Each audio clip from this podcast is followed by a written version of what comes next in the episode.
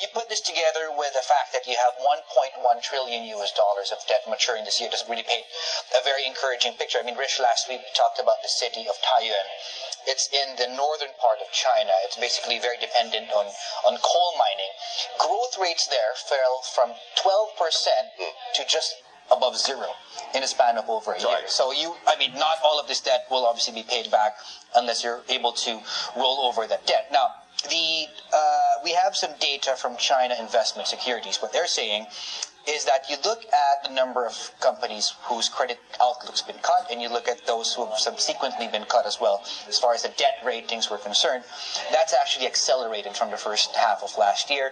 Uh, 13 last year, 17 this year. You look at the outlook, we went from 15, and we're going up to about 20 for the first five months of this year. So looking ahead, something that perhaps that may be a precursor of more cuts to come. Haitong Security says, watch out for June and July. That's when perhaps we will simply see more of these perhaps defaults to come. And it's not something that happened overnight. No. It was really over the course of three years of deteriorating financial performance. Yeah, and also very little uh, profit growth as well, which is something we've been witnessing for a considerable time. Thanks a lot for that, David. David Ingles there. Well, indeed, let's get more insight into China. Our next guest is in Singapore. He's uh, Fraser Howie. He's director at the brokerage Newedge. Fraser, great to see you. How fast is China really growing? I don't know. I'm, I, I don't necessarily make predictions, but people I sort of trust and believe tell me they think it's around four to five percent. Certainly substantially lower than the seven or seven point five numbers that get touted officially, but certainly weaker than the, the headline figures would indicate. And certainly, you look at all the supporting data. This great sort of shift to consumption in the Chinese economy simply isn't happening. You see, the import numbers are very weak, and if there is an increase in consumption, it's only happening because investment's falling even faster. Yeah, well, you know, that's the, the read through from the trade data as we'll be discussing this morning, but it does actually still show that uh, we have an economy which is, well, reliant still on the export side of things, right? Uh, yes, I know that's the, sort of the big worry as well. I remember being on your competitor, your major competitor on here as well, you know, in sort of late 2008, 2009, and even then, Hu Jintao and Wen Jiabao were talking about rebalancing the economy away from exports. They realized there was a problem with exports, and yet here we are, sort of five, six years later, and China is still highly dependent on it. I suppose, you know, a, a boost of exports great for exporters, but it does make it harder to then rebalance your economy away from that when that seems to be the only bit of the economy that's working.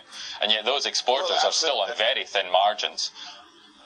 Absolutely, and Fraser, I think you know we have to also say that uh, without business investment as well, and you know it's uh, it's kind of artificial the whole thing.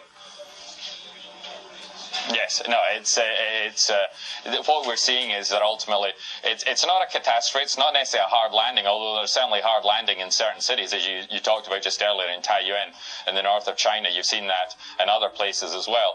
But it's clearly a much uh, harder scenario in China than people thought it would be. There was a belief that China could just continue to grow. You could extrapolate, you know, 10% growth for the next 20 years or so, and clearly that isn't the case. China is going to suffer a lot more pain this year more defaults, and I think that's the story really for the next few years as well. It's very difficult to see how this is turning around quickly.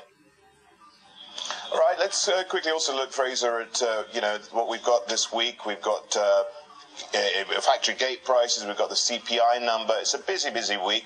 Uh, what are you looking at, and what will be the, the likely impact? What will will it all tell us about the state of affairs?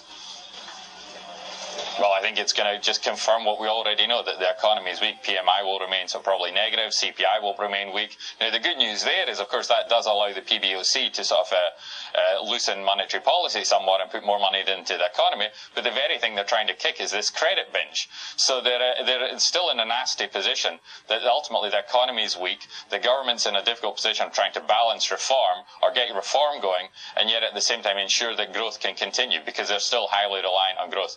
But all the numbers this week, I think, are going to show a weak domestic economy still.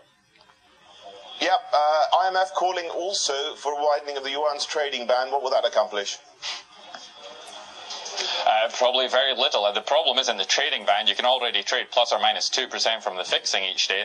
The problem is the PBOC continues to set a fixing. So until the PBOC moves away from this fixing and setting the center of that band, you're really not going to get a market driven exchange rate. And even the trading band aspect is only one part of it. You need to reduce capital control significantly so you actually can give investors, both inside and out of China, much more options. And that will ultimately drive a, a sort of a true price for the renminbi. And of course, as uh, China heads towards uh, becoming the world's biggest economy, uh, Christine Lagarde, staying with the IMF, IMF boss there, saying that she could envisage the day when they up sticks from Washington and then up in Beijing. Surely there would be great resistance from IMF officials to do that. I'm al- almost certain there would be. I'm sure that no IMF official wants to uh, be living in Beijing with its smog and pollution and congestion compared to New York, uh, compared to Washington. But also, I think it's also very stupid of Lagarde to say that the IMF is not based on GDP size. It's based on uh, basically capital committed and shareholding rights. Um, and ultimately, China as well is not in a position to lead a world body like that. It's shown itself to be not necessarily a, a responsible stakeholder globally. And, uh, and frankly, I don't see what she's trying to achieve by that except curry favour in Beijing. Fraser, great talking to you as ever. Fraser Howie there from uh, Newedge. Uh, they're joining us there from Singapore. Right. We've got to take a break, but uh, coming up next, questions about Qatar after the break. Why FIFA's corporate partners are increasingly nervous.